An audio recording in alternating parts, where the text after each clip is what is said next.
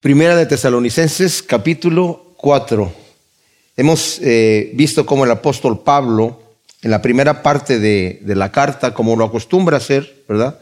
Siempre nos da instrucciones, eh, ya sea de teología, de, doctrina, y luego en la segunda parte, es como una costumbre que tiene sus, casi en todas sus cartas, eh, nos, da instrucciones de cómo debemos de vivir nuestra vida cristiana, consejos prácticos. Pero vimos ya en la primera parte del capítulo 4, cómo eh, ha estado exhortando a los tesalonicenses en cómo vivir una vida agradando a Dios. Vimos que, eh, para recordar un poco, el énfasis que, estuvimos estudiando es que a veces cuando ah, en algunos lugares, ¿verdad? Se presenta una religión en algunas iglesias, ah, y eso es lo que la mucha gente cree que tiene que ser así o debe ser así, con una lista grande de lo que, las cosas que no se pueden hacer o que no se deben hacer, y una lista grande de lo que sí se debe hacer. O sea, los nos y los sís. Y a veces pensamos que con ese tipo de prohibiciones y de órdenes que tenemos de parte de, de la escritura, o, eh, es como debemos vivir nuestra vida y ese es de alguna manera el incentivo. Pero les digo una cosa, ese no es ningún incentivo.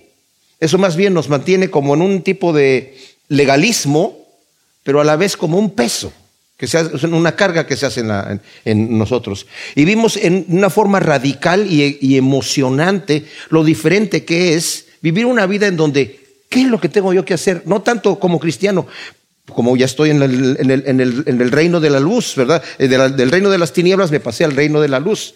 Y ahora como cristiano, ¿puedo hacer estas cosas? Yo ya estoy cristiano, pero todavía puedo hacer esto de acá. Todavía puedo meter el pie un poquito para el otro lado. Como cristiano se me permite aquello. Y hay gente que incluso, por ejemplo, ustedes los han conocido, amigos o, parientes que, oye, en tu religión, en tu iglesia, no te dejan hacer esto, no te dejan hacer aquello. Y es como que, en vez de estar viendo, en vez de estar pensando qué cosas puedo participar del mundo y no considerarme que estoy en el mundo, ¿esto agrada a Dios o no lo agrada? Esto le pone a Dios una sonrisa en su, en su, boca o no, de parte mía. ¿Qué es viviendo para agradar a Dios? ¿Qué, qué, qué, pensamiento tan diferente es eso? Levantarnos en la mañana diciendo, Señor, yo te quiero agradar aquí. Y esto no lo quiero hacer porque eso sé que a ti no te agrada. Y voy a hacer esto porque eso yo sí sé que así te agrada. Y con esa, esa forma de pensar, mis amados, nuestra vida se va a revolucionar. Porque va a ser en una, en una emoción. Bueno, eso es lo que les dijo a esta eh, iglesia de los tesalonicenses, que como vimos es una iglesia principalmente de gentiles, o sea, gente que no eran judíos. Aunque algunos de los judíos creyeron, como lo leímos, eh, o los puede ustedes leer en el capítulo 16 del libro de Hechos, cuando llegó Pablo a Tesalónica, tuvo problemas con los judíos cuando él llegó. El mensaje de Pablo no era muy popular entre los judíos, y les voy a decir por qué. Porque ellos estaban esperando, todos los judíos estaban esperando el Mesías. Pero la teología que ellos tenían en aquel entonces, su escatología de aquel entonces, lo que pensaban que tenía que suceder con el Mesías, y lo estaban esperando que llegara en el momento que llegó el Señor, más o menos por esa época estaban esperando el Mesías. Pero según su teología, el Mesías venía a fundar el reinado, un reinado eterno, porque eso lo dicen las escrituras. Y las partes de la escritura que decían que el Mesías tenía que sufrir y padecer y morir, ellos lo veían, lo espiritualizaban, porque decían, ¿cómo va, ¿cómo va a morir el Mesías que cómo va a tener un reinado eterno? Es imposible. Entonces, esto debe de ser algo como simbólico y lo espiritualizaban de esa manera. El mismo Juan el Bautista, que era, según el Señor dijo, el, mejor, el mayor profeta que ha habido, ¿verdad? Él también tenía esta teología. De manera que cuando estaba preso en el palacio de Herodes, mandó preguntar, ¿eres tú el que había de venir o esperamos a otro? O sea, yo sí, yo anuncié, he aquí el cordero que quita el pecado del mundo, este es el cual yo no soy digno de desatar la correa de los zapatos, este es el que me dijo, el, el que me envió a predicar, sobre quien tú veas descender el Espíritu Santo en forma de paloma, él es, este es, pero no pasa nada. Entonces el mensaje de Pablo es cuando llegaba a las, eh, sinagogas, dice, ¿saben qué, señores? Miren, la escritura dice efectivamente que el Mesías va a reinar para siempre, pero también dice que tiene que morir y tiene que resucitar. Entonces, mostrándolo con las escrituras, muchos judíos creían. El problema era cuando de repente les decía, y este Mesías es Jesús de Nazaret, que ya murió y resucitó y y entonces hay un conflicto, porque ellos no estaban esperando un, Mesías humilde, un Mesías que venía de, digamos, de la baja clase, de Nazaret. Puede salir algo bueno, dijo Natanael, ¿verdad? O sea, los mismos eh, eh, eh, escribas e, intérpretes de la ley, escudriña le dijeron a, Nicodemo si de Nazaret se ha levantado algún profeta de Galilea. Bueno, sí, había un profeta de Galilea, Jonás era de Galilea, pero ese es otro detalle, ¿verdad? el asunto es que era, el peor lugar, era el lugar de baja clase y además vivió una vida humilde. Sus padres ni siquiera tuvieron suficiente para llevar un cordero para el sacrificio de la purificación de María después de haber, haber dado a luz a Jesús. Tuvieron que llevar dos tórtolas, que era el permiso para la gente que, vivía pobre. Eran, el Señor decía, las, las aves tienen nidos y las zorras tienen cuevas. El Hijo del Hombre, hablando de sí mismo, ni siquiera tiene dónde recostar su cabeza. No querían ese Mesías. Entonces, cuando se presentaba esto, muchos de los judíos rechazaban ese mensaje. Bueno, la mayoría eran creyentes gentiles en, el territorio donde está eh, moviéndose Pablo, ¿verdad? Y muchos griegos creyeron y, mujeres prominentes, eso nos lo dice ahí en, Tesalónica. Pero Tesalónica era un, lugar donde había bastante perversión, había bastante idolatría. Estaba ahí el monte Olympus y ese monte era en donde los dioses estaban allí, ¿verdad? Era el lugar sagrado, donde había muchos altares para muchos dioses, y era el lugar sagrado donde la gente quería visitar. Y el apóstol ya les ha dicho, ustedes han mostrado el poder de Dios cuando se los dice, ¿verdad? En el capítulo 1, eh, dice, ustedes han sido ejemplo para todos los de Macedonia, les dice en el capítulo 1, versículo 8, eh, porque desde vosotros ha resonado la palabra del Señor no solo en Macedonia y Acaya, sino en todo lugar, ¿verdad? Vuestra fe ha sido divulgada no tenemos que decir nada porque ellos mismos declaran acerca de nosotros qué clase de entrada tuvimos a vosotros y cómo os convertisteis de los ídolos a Dios para servir al Dios vivo y verdadero y a guardar de los cielos a su Hijo al cual resucitó de entre los muertos, a Jesús que nos libra de la ira venidera. O sea, qué tremendo el testimonio de los tesalonicenses, mis amados. Una iglesia que Pablo estuvo no más de un mes en Tesalónica. Tres días de fines de tres eh, sábados estuvo enseñando ahí y lo, tuvo que salir corriendo de ahí porque los judíos que, lo, habían, eh, lo estaban persiguiendo, los fueron persiguiendo por diferentes lugares, ¿verdad? Hasta que Pablo ya desde Corinto está escribiendo esta carta a los tesalonicenses preocupado de saber si están firmes, tanto así que cuando va rumbo a Corinto pasa primero por Grecia, ¿verdad? Digo, por, por em, Atenas, y de Atenas eh, Después se junta nuevamente con Timoteo y con Silas y, manda a Timoteo otra vez de regreso a, ya lo vimos en el capítulo 3 de aquí, lo manda de regreso porque estaba preocupado. ¿Cómo están estos tesalonicenses? Están firmes, ya han tenido persecución, tuvieron gran persecución, ¿verdad? Los quisieron meter a la cárcel, tuvieron que pagar una fianza. Todo eso está en el capítulo 16 de Hechos. Entonces, Pablo está muy contento con las buenas noticias que le trae Timoteo. Estos, estos cristianos están firmes en el amor. Y eso es lo que Pablo ahora va a estar eh, felicitándolos por ese amor. Pero tiene que darse estas instrucciones. ¿Quieren vivir agradando a Dios? Una de las cosas que tienen que saber es que tienen que vivir una vida pura sexualmente hablando. Y vimos que la sexualidad de aquel entonces estaba peor que como está en nuestros días hoy, ¿verdad? La mujer tenía que ser fiel a su marido, pero el marido eh, no, culturalmente no necesitaba ser fiel a su mujer. ¿Verdad? Y vimos que incluso decían, sí, bueno, el, hombre puede disfrutar de la prostitución para el placer, de sus concubinas para el uso, eh, eh, para las necesidades del cuerpo diarias, y tiene su esposa para darle sus hijos, ¿verdad? Y para que cuide el hogar. O sea, esa es la forma de, había mucho, mucha, además que había prácticas sexuales para adorar a sus dioses, ¿verdad? Había prostitutas sagradas, prostitutos sagrados. Entonces Pablo dice, no, no, eso tiene que ser una pureza, tiene que, tiene que haber un marco, el marco es el matrimonio. Y como vimos la vez pasada, y nada más lo voy a mencionar, vimos en el matrimonio, no todo se vale, porque se pueden hacer perversiones. E, esa es cosa de, cada persona, pero lo digo porque también vimos que te necesitamos guardar nuestro cuerpo en santidad y honor. El Señor nos ha dado, obviamente, inventó el sexo para, para que lo disfrutemos, ¿verdad? Pero con una conciencia limpia, quiero decir. Eso ya lo vimos la vez pasada. Y ahora va a hablar de otra cosa. Ya vimos el tema de, de la pureza sexual. Ahora va a instruirnos acerca de cómo debemos nosotros comportarnos en el ámbito de nuestro trabajo diario, en el ámbito laboral. Y cómo debemos encarar la muerte, no solamente nuestra muerte, sino la muerte de nuestros seres queridos. Y seguramente Timoteo le trajo a Pablo eh, instrucciones de las dudas que tenían los tesalonicenses y por eso Pablo se ve obligado ahora para dar ciertas instrucciones. Y qué bueno que las tiene aquí el apóstol. ¿Cómo el Señor lo tiene todo para que también nosotros tengamos claridad en todas estas cosas, verdad? Y consuelo. Entonces, dice en el versículo 9, que es donde vamos a empezar, en cuanto al amor fraternal, no tenéis necesidad de que os escriba, porque vosotros mismos sois enseñados por Dios a amaros los unos a los otros, y ciertamente lo hacéis así para con todos los hermanos en toda Macedonia, pero os rogamos, hermanos, que abundéis más y más. Ahora, en cuanto al amor fraternal, aquí está hablando del amor eh, que en la palabra es Filadelfia, el amor fileo, ¿verdad? Que es el amor sentimental. Eh, cuando hemos estudiado acerca del amor ágape, vemos que el amor ágape es el fruto del Espíritu Santo. Es un amor que no se siente.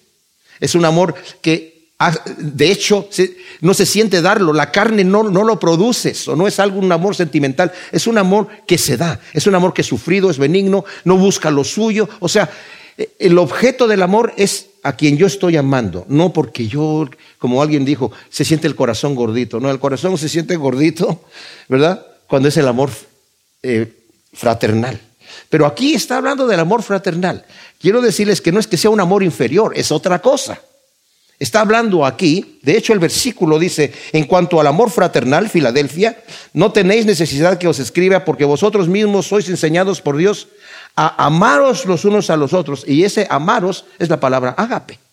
O sea, está hablando del amor fraternal. En la primera parte del versículo dice, pero ustedes también han sido enseñados por Dios a tener ese amor ágape. Que quiere decir que el amor que es fruto del Espíritu Santo, con ese amor con el que yo tengo que amar a mis enemigos. No se siente amar a los enemigos.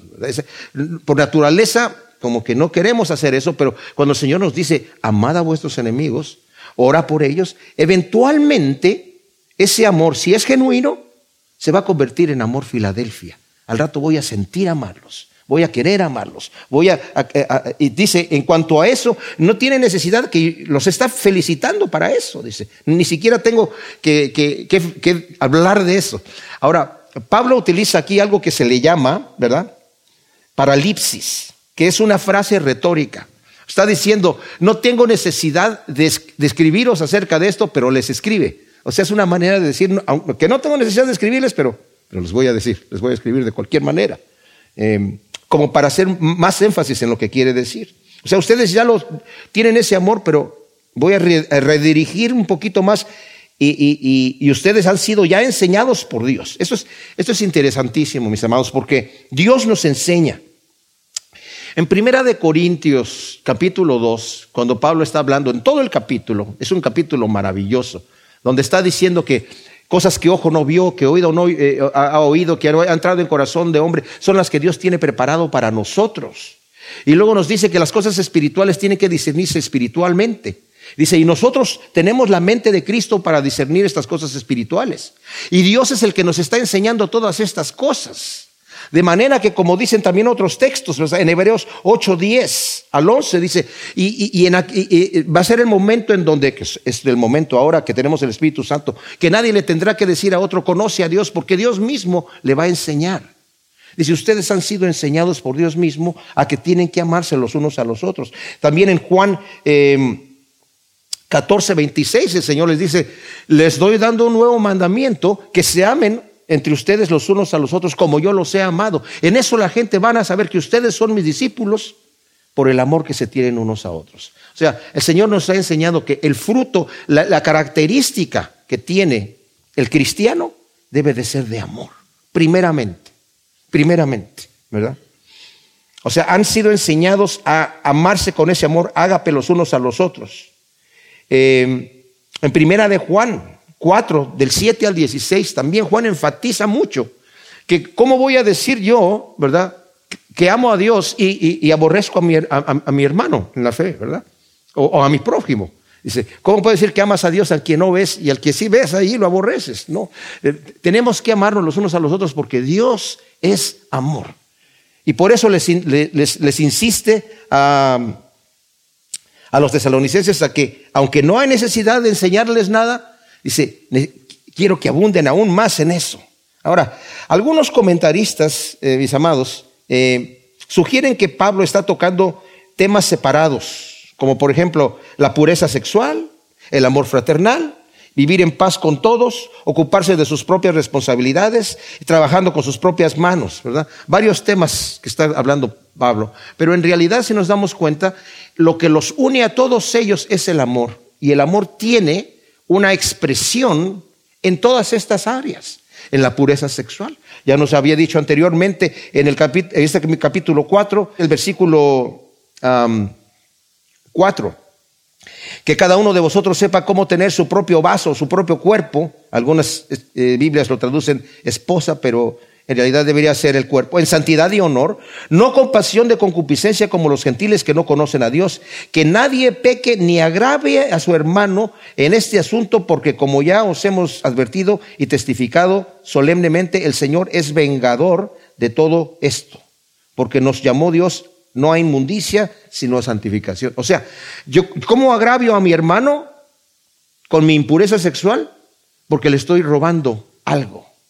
Los jóvenes que antes de casarse tienen experiencias sexuales, se están robando a sí mismos y le están robando a la persona con la que tienen eso también, ¿verdad?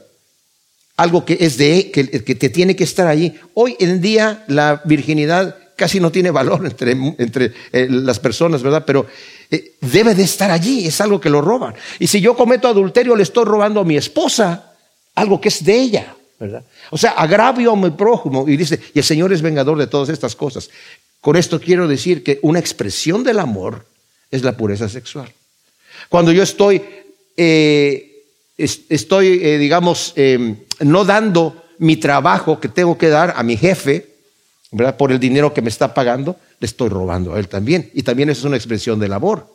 Entonces, todas estas cosas que Pablo está diciendo aquí, al fin y al cabo, vienen a ser expresiones de amor, ¿verdad? Pero tiene que, obviamente, explicarlas. Ya los había felicitado anteriormente en el capítulo 1, versículo 3, dice, recordando sin cesar delante del Dios y Padre eh, nuestro la obra de vuestra fe y el trabajo de vuestro amor y la paciencia en la esperanza de Jesús el Mesías nuestro Señor. O sea, tienen estas tres características. Tienen una fe que está obrando. Tienen un amor que está trabajando. Tienen una esperanza viva en el Señor, ¿verdad? Y también en el 3, 12 les dice, y haga el Señor que crezcáis y abundéis en amor unos a otros para con y así para con todos, así como nosotros también hacia vosotros, ¿verdad? Ese amor que es mutuo, que crezcan y abunden. Luego el versículo 10 nuevamente dice, y ciertamente lo hacéis así para con todos los hermanos en toda Macedonia, pero os rogamos, hermanos, que abundéis más y más. Reconoce Pablo que los tesalonicenses ha dado testimonio del amor genuino que tienen entre ellos y hacia todos los que están en Macedonia. Pero Pablo, no obstante, les exhorta que aún abunden más y más. O sea, los felicita, pero ustedes tienen que ir avanzando. El, caminar del cristiano, mis amados, no es que ya llegué y voy planeando. Yo me acuerdo que cuando yo recién me convertí, pues pensé que la lucha que yo tenía con mi carne era una situación temporal y dije, ¿cuándo va a llegar el momento en donde yo ya voy a estar planeando, verdad? Y voy a estar tranquilo no ha llegado.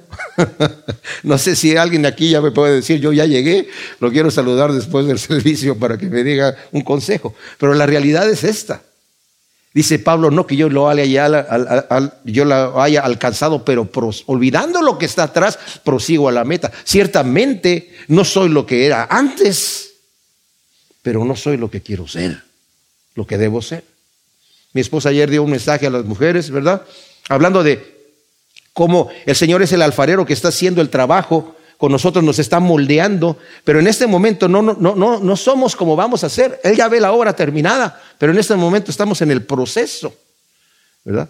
Y, y yo, si me analizo a mí mismo, no me gusta como soy, honestamente delante de Dios.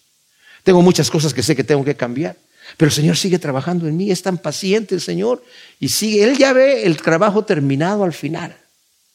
¿Verdad? Pero ese es un proceso. Por eso dice, tienen ese amor, los felicito mucho, pero abunden más y más. ¿Por qué? Porque el caminar del cristiano tiene que ser en un avance de gloria en gloria. Algo que tiene que continuar, continuar. No, llegar y decir es que yo ya, yo ya llegué y ahora ya nada más voy planeando. Si eso es lo que sucede en mi vida, debo decirles que estoy en una mala posición. El Señor le dice a la iglesia de Éfeso, ustedes han hecho mucho trabajo, han hecho grandes cosas y, las están haciendo por amor de mi nombre. Felicidades. Pero tengo contra ustedes que dejaron su primer amor. No tienen esa emoción, no tienen esa emoción del principio, que daban cualquier cosa por mí. Necesitan, dice, hacer tres cosas. Recordar de dónde, de dónde han caído, arrepentirse y volverse a las primeras obras. Esas obras que las hacían con todo ímpetu. Ese amor genuino que no se pierde. Es como el amor de los novios que están súper enamorados y a veces cuando ya se casan, Pasan de la ilusión a la desilusión, ¿verdad? A poner los pies en la tierra y puede que ese amor se enfríe. Pero no hay necesidad de que eso suceda. Porque se puede mantener el matrimonio donde el amor vaya creciendo, creciendo, creciendo, creciendo, creciendo. Y cada vez es, bueno, así tiene que ser nuestra relación con el Señor, ¿verdad? El amor de Dios hacia nosotros no mengua nunca, mis amados. ¿Por qué tiene que menguar el nuestro hacia Él? Entonces, que crezcan en ese amor. Pero ahora es el amor fraternal. Ustedes tienen amor fraternal, lo han mostrado y lo han demostrado amando a todos los de Macedonia, pero abunden más y más en estas cosas, ¿verdad? Y luego dice el versículo 11, que tengáis como meta vivir tranquilos, vivir tranquilamente y ocuparos en vuestros propios negocios y trabajar con vuestras manos, así como os ordenamos. O sea, e, esto, es como lo que realmente dice aquí, que se preocupen por vivir tranquilos o, o que se inquieten por no inquietarse o que se preocupen por no preocuparse. O sea, preocúpense por vivir tranquilos. Si se quieren preocupar de algo, ¿verdad? No se, ocúpense sus propios negocios y no se metan eh, en la vida de los demás. Acá en la segunda de Tesalonicenses, que vamos a estudiar después que terminemos esta, en el capítulo 3, versículo 11, dice, pues hemos oído que algunos entre vosotros viven desordenadamente sin ocuparse en ningún trabajo, sino entrometiéndose en lo ajeno. También en primera de Pedro 4, 15 dice, que no padezcan ustedes haciendo el mal, entrometiéndose en lo ajeno, ah, ¿verdad? sino haciendo el bien.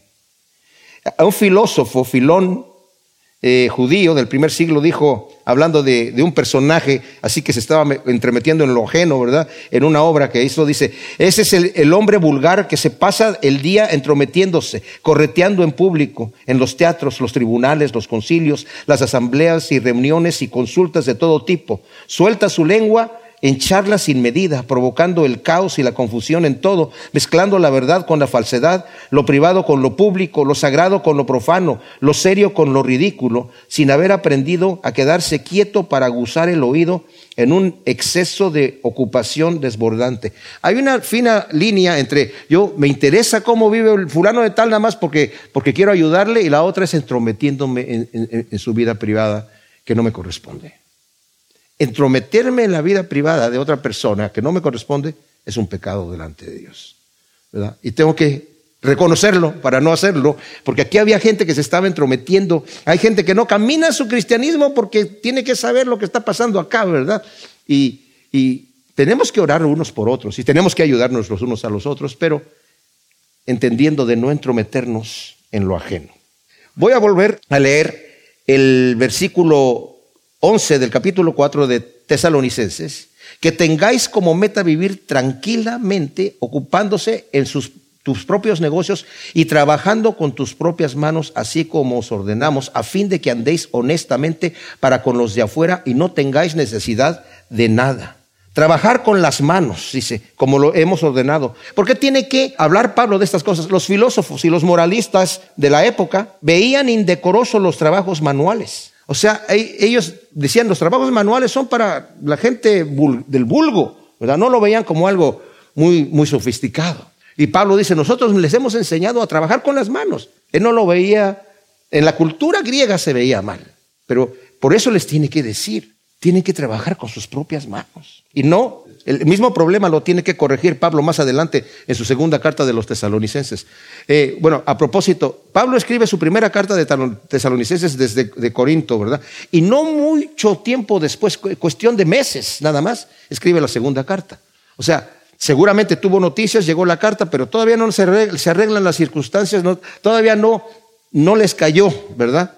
Hay, personas que todavía están viviendo desordenadamente, entonces tiene que corregir un poco más intensamente y sobre todo este asunto de la gente que se entrometía en lo ajeno y no estaba trabajando. Entonces les tiene que decir aquí en el capítulo 3, versículo 7, dice, porque vosotros mismos sabéis de qué manera habéis de imitaros, pues no vivimos desordenadamente entre vosotros, ni comimos de balde el pan de nadie, sino que trabajamos con afán y fatiga de noche y de día para no ser gravosos a ninguno de vosotros. No porque no tengamos derechos, sino para daros nosotros mismos a vosotros un ejemplo a fin de que nos imitéis. Porque aun cuando estábamos con vosotros os ordenamos esto, si alguno no quiere trabajar, que tampoco coma. Wow.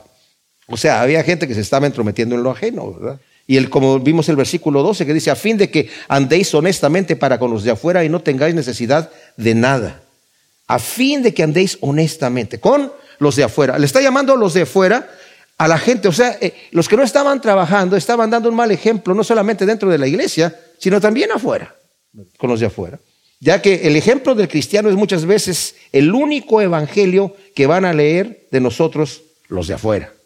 Estaba escuchando un, un verso que estaba, lo escuché de un pastor. Muy bonito, no lo traduje, ¿verdad? Porque toma tiempo traducir un poema. Pero al final decía, la última frase me, dice, hay, eh, hay, gente que no va a entender el Evangelio, que no va a leer la Biblia, que no va a ser, pero ¿cuál es el Evangelio de acuerdo a ti? ¿Cuál es el Evangelio de acuerdo a mí? ¿Qué es lo que la gente está leyendo en mi vida? ¿Qué tipo de Evangelio estoy predicando con mi vida? Porque hay gente que solamente eso van a... No, no van, no van a entender doctrina, no van a entender teología, pero sí van a entender una vida transformada. Y va a llegar el momento en donde si somos un buen ejemplo con los de afuera, que de repente van a decir, oye, no, noto que tú tienes una vida cambiada. ¿Qué, ¿Qué sucede? A ver, platícame. Como dijo el Señor, ¿verdad? Ustedes son la sal de la tierra. Si la sal perdió su sabor, ya no sirve para nada. Ustedes son la luz del mundo. Nadie toma una luz y la mete debajo de un cajón, sino que la pone a donde todos la puedan ver y alumbre a todo mundo que así alumbren vuestras buenas obras delante de los hombres para que glorifiquen a nuestro Padre que está en los cielos. O sea, realmente una vida ejemplar va a predicar el Evangelio. Para que no tengáis necesidad de nada. Esto no quiere decir que la meta del cristiano es enriquecerse, como algunos predican, ¿verdad? La doctrina de la prosperidad, no. Sino por el contrario, trabajar honestamente, pagar mis propias cuentas, vivir hasta donde se pueda económicamente independiente y conformarse con lo necesario. Primera de Timoteo 6, del 6 al 10, dice el apóstol Pablo algo tremendísimo. Dice, aunque fuente de ganancia es la piedad acompañada de contentamiento, porque nada trajimos al mundo y nada podemos sacar. Así que teniendo sustento y abrigo, estemos contentos con esto, pues los que quieren ser ricos caen en tentación y trampa y en muchas codicias insensatas y dañinas, las cuales hunden a los hombres en destrucción y perdición. Porque raíz de todos los males es el amor al dinero, el cual codiciando algunos se descarriaron de la fe y, se traspasaron a sí mismos con muchos dolores. ¡Wow! Qué sabio está eso, ¿verdad? Filipenses 4, del 11 al 13, dice Pablo, yo he sido enseñado en todo eso, he sido enseñado a tener abundancia, a padecer necesidad, a, tener hambre, a estar saciado. En todo he sido enseñado, todo lo puedo en Cristo que me fortalece. Ese versículo tan famoso de Filipenses 4, 13, todo lo puedo que hizo con, que a veces lo, lo sacamos fuera del contexto que está, pero está en el contexto de que he sido enseñado a tener necesidad y a tener abundancia a estar saciado y a tener hambre. En todo he sido enseñado. Todo lo puedo en Cristo que me fortalece. O sea, muchas veces vivimos preocupados por querer tener más de lo necesario en esta sociedad consumista, ¿verdad? Hay un, no sé si han visto un lema que a veces lo tienen algunos autos atrás, ¿verdad? Una calcomanía. El que muere con más juguetes gana. No, ¿verdad? Pero termina endeudado. Ah, muchas veces no vivimos eh, económicamente independientes porque tenemos la creencia de que necesitamos vivir a una altura más allá de la que realmente podemos. Por eso dice Pablo, es de gran ganancia la piedad acompañada por contentamiento. O sea, e, esto es lo que Dios me ha dado, voy a vivir a la altura. Mucha gente que no importa cuánto dinero puedan ganar en sus trabajos, viven más allá de sus posibilidades, ¿verdad? Y todos conocemos personas así, si no es que nosotros mismos estamos en esa condición, ¿verdad? Ahora, en el, el versículo 13 dice, tampoco queremos, hermanos, que ignoréis acerca de los que duermen para que no os entristezcáis como los demás que no tienen esperanza, porque si creemos que Jesús murió y resucitó, también traerá Dios con Jesús a los que durmieron en él. Por lo cual os decimos esto en palabra del Señor, que nosotros los que vivamos, los que quedemos hasta la venida del Señor, no precederemos a los que durmieron, porque el Señor mismo con voz de mando, con voz de arcángel y con trompeta de Dios descenderá del cielo, y los muertos en el Mesías resucitarán primero. Después nosotros, los que vivamos, los que hayamos quedado, seremos arrebatados simultáneamente con ellos en las nubes al encuentro con el Señor en el aire, y así estaremos siempre con el Señor. Por tanto, consolaos los unos a los otros con estas palabras. Ahora, es muy probable, y se cree, ¿verdad? Que estas personas que no estaban trabajando seguramente habían escuchado, Pablo ya en, tan poco tiempo ya les había hablado acerca de la venida de Cristo, de que Cristo iba a regresar. Y ellos estaban eh, esperando que a lo mejor iba a regresar ya en ese momento, eh, muy pronto. Entonces muchos dejaron de trabajar. ¿Para qué trabajo si Cristo ya viene? Pero con el problema que había, que como no trabajaban, no tenían con qué comer, se andaban entrometiendo en, los negocios de otras personas, ¿verdad? Y abusando de que los cristianos, pues yo tengo que ayudar a mi hermano que es pobre, pero no es, que no trabajaban porque quisieran trabajar y no encontraban trabajo, sino no trabajaban porque simple y sencillamente no querían trabajar. Entonces, pero había también otro, otro, otro problema. Ya habían cristianos en ese periodo poco de tiempo que habían fallecido, que habían confiado en el Señor y habían fallecido. Y ellos estaban esperando el regreso de Cristo. Y dijeron, oye, pues, si murieron estos eh, eh, parientes eh, o, hermanos en la fe, en la, congregación, y, no vinieron, y Cristo no vino, o sea, ellos no pudieron disfrutar del reinado eterno de Cristo Jesús y ya se murieron. ¿Qué pasó con ellos? Entonces Pablo tiene que aclarar este asunto. Aquí Pablo responde, como dije, a esa inquietud de los tesalonicenses que tenían en relación de la muerte. Y lo tenían por un por un ah, em, motivo, ¿verdad? En el paganismo contemporáneo de la época, la muerte se consideraba demasiado a menudo como un sueño del que jamás se despertaría. Un filósofo escribió, el sol puede salir y ponerse. Nosotros cuando acaba nuestra breve luz, dormiremos una noche eterna. Entonces, ese era el concepto que tenían los tesalonicenses, ¿verdad? De que se murió la persona y hasta ahí quedó. Mientras está vivo y llega Cristo, entonces en su reinado eterno puede estar, pero si ya se murió, se murió. Mucha gente piensa eso, ¿verdad? Los que son ateos piensan, nos morimos y hasta ahí terminamos ya, no hay nada más después de la muerte. Se van a llevar una gran sorpresa. Entonces Pablo acaba a los tesalonicenses lo que no deben ignorar acerca de los que duermen. O sea, la Biblia le llama duermen porque a, los creyentes que han muerto, para que no se entristezcan como los que no tienen esperanza. Ellos ya han salido, como Pablo le escribe a los eh, eh, Efesios, ¿verdad? De antes vivir sin esperanza, sin Dios y sin esperanza. Eh, Pablo escribe a los Efesios en el capítulo 2, en el versículo 12, dice, en aquel tiempo estabas sin el Mesías apartados de la ciudadanía de Israel y extraños a los pactos de la promesa, no teniendo esperanza y sin Dios en el mundo. Pero ahora en Jesús el Mesías, vosotros que en un tiempo estabais lejos, ahora fuisteis hechos cercanos por la sangre del Mesías. O sea, antes estaban sin Dios y sin esperanza. Ustedes dicen, no, no se, no se agiten, no, no se preocupen como los que no tienen, los gentiles que no tienen esperanza, porque no tienen Dios. Como dije, tal vez pensaban que eh, los creyentes murieron antes de la parucía, que es el, regreso de Cristo. La, la palabra parucía significaba ¿verdad? Un evento de que algún dignatario, algún emperador, alguna persona súper importante de repente iba a venir a la ciudad y había que, va a venir la parucía, la parucía es tal día, de quién viene, pues viene el, emperador fulano de tal. Así le llama Pablo aquí también, porque va a ser el, regreso de nuestro rey de reyes. Va a ser algo impresionante, impresionante. Lo vamos a ver aquí un poquito más también.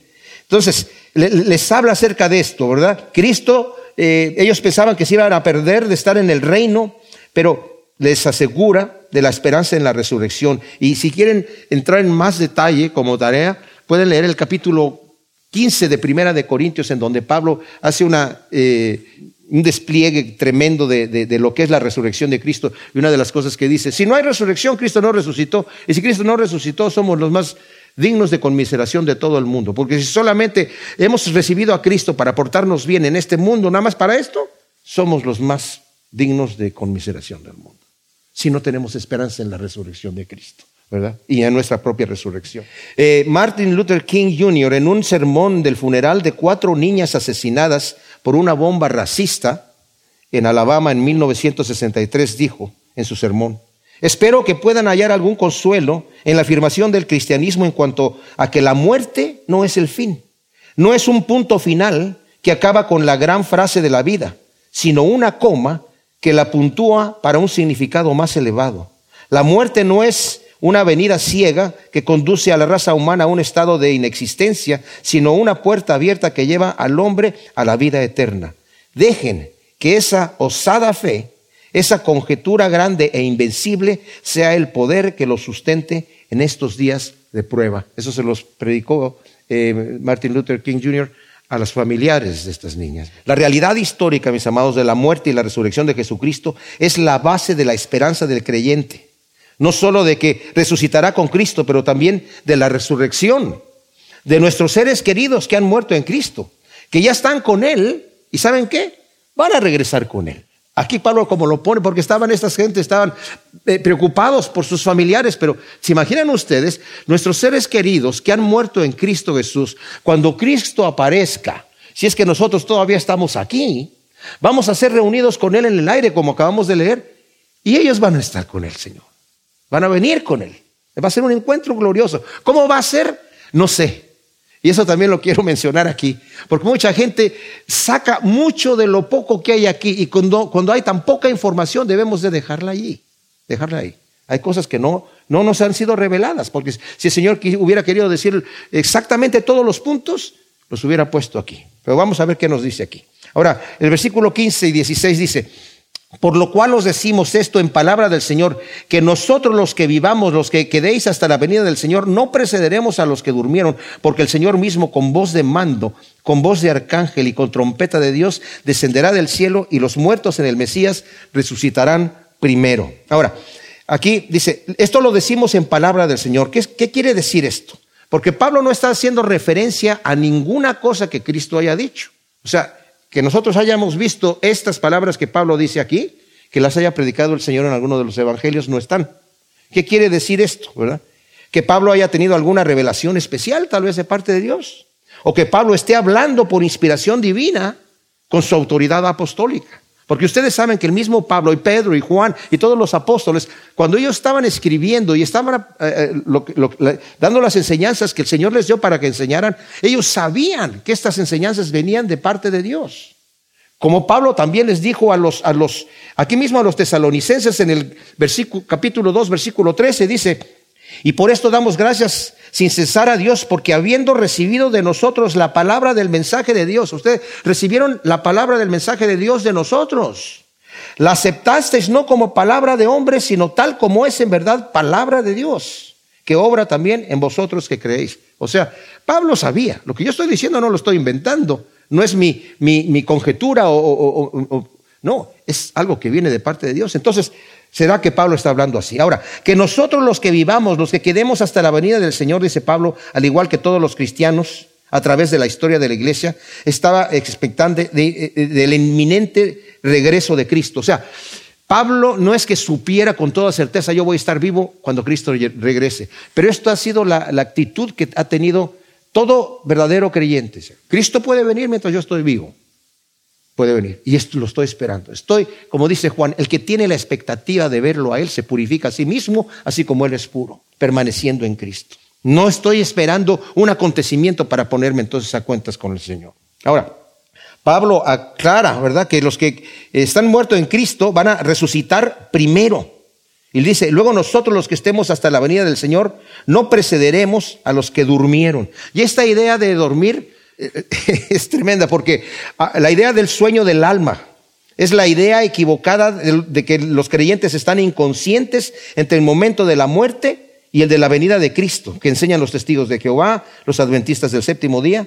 Está basada en un malentendido del uso paulino de dormir como metáfora de la muerte. Ahora, ¿qué va a suceder? ¿Qué sucede cuando la persona muere? Bueno, lo dice Pablo. tenemos, por ejemplo, Lucas. ¿Qué pasa con la persona? Queda, queda inconsciente y porque obviamente va a haber una resurrección al fin del tiempo, cuando Cristo venga, porque dice que los muertos en Cristo resucitarán primero. ¿Ya resucitaron? No, van a resucitar. Entonces, en este momento, ¿qué está pasando? ¿Con qué cuerpo están en el cielo si luego van a tener otro cuerpo? No sabemos, porque la Biblia no nos lo dice claramente. Pero lo que sí nos dice la Biblia claramente, que en el momento de la muerte yo sigo consciente. Tenemos en Lucas 16 eh, el rico y Lázaro, y en, cuanto mueren, el rico ya sabe dónde está, está en las llamas, ¿verdad? Inmediatamente allí. Tenemos el ladrón en la cruz, que le dijo, Señor, acuérdate de mí cuando vengas en tu reino, allá cuando vengas en tu reino, hoy estarás conmigo en el paraíso. Y no dormido, vas a estar conmigo disfrutando en el paraíso, ¿verdad? Ah, eh, y bueno, hay, eh, Pablo también dice, estar, yo no sé qué hacer, si quedarme aquí o, irme, le dice a los filipenses y a los corintios también, dice, porque estar aquí es para beneficio de ustedes, pero para mí el morir, eh, el morir es ganancia, porque estoy con Cristo y es muchísimo mejor. O sea, Pablo no dice, si yo muero, estoy dormido y estoy esperando la resurrección de los muertos, sino estoy allí con el Señor. Ahora, aunque los que han muerto en Cristo están con Él en el cielo, habrá una resurrección, como dije, en la parucía cuando el Señor mismo con voz de mando, con voz de arcángel, con trompeta de Dios descienda del cielo, como acabamos de leer aquí en el 16. El regreso de Cristo, esta parucía será un evento cósmico extremadamente dramático, no algo oculto que necesitemos descubrirlo. El Señor mismo dijo, cuando les digan, mira, que el Mesías está acá, que ya llegó, o como dicen los testigos de Jehová, sí, está, llegó oculto, está en Nueva York o está por acá, está en este cuarto, no, no le creas. Cuando te digan que el Mesías está en tal lugar, ya sabemos que no es así, porque va a ser un evento cósmico, impactante. Todo mundo lo verá. Va a ser algo, no solamente los que no creyeron se van a impresionar, todos los cristianos, todo el mundo se va a impresionar. Va a ser algo tremendo, mis amados. Y va a ser un, regreso decisivo, va a ser un regreso instantáneo, ¿verdad? Ahora, el versículo 17 es un versículo que ha dado origen a un montón de, eh, discusiones de teología y ese es el versículo que yo les digo, mis amados. Este versículo es el único versículo en la Biblia que en un solo versículo se describe el regreso de Cristo, cómo va a ser. Tenemos otros puntos de referencia, pero este aquí está todo. ¿Qué nos dice? Después nosotros los que vivamos, los que hayamos quedado, seremos arrebatados simultáneamente con ellos en las nubes al encuentro con el Señor en el aire y así estaremos siempre con el Señor. Pues no nos dice mucho, ¿verdad? Como para que nosotros empecemos a decir, bueno, ¿y cómo va a ser este asunto? Hay gente que dice, primero, el arrebatamiento viene antes de la parucía, o sea, primero somos arrebatados con el Señor, y, pero aquí dice que cuando Cristo está regresando con los suyos, ¿verdad? Y con los muertos que van a resucitar primero, nosotros vamos a ser arrebatados en el aire. ¿Y que nos vamos a regresar otra vez para allá y después va a volver el Señor para acá? Como les digo, eh, no lo dice así y, no vale la pena, mis amados, porque hay iglesias que se han dividido por esta situación. La que tú cuando crees que va a ser el arrebatamiento, antes de la tribulación, a mitad de la tribulación, casi al final de la tribulación o al final de la tribulación. No, pues yo soy de acá, yo soy de allá. Ah, no, entonces tú vete para allá, yo no soy, yo no me junto contigo.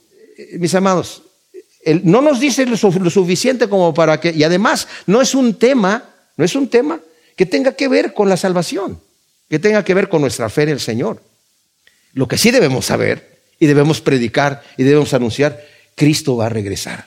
Eso sí, ese es un buen mensaje.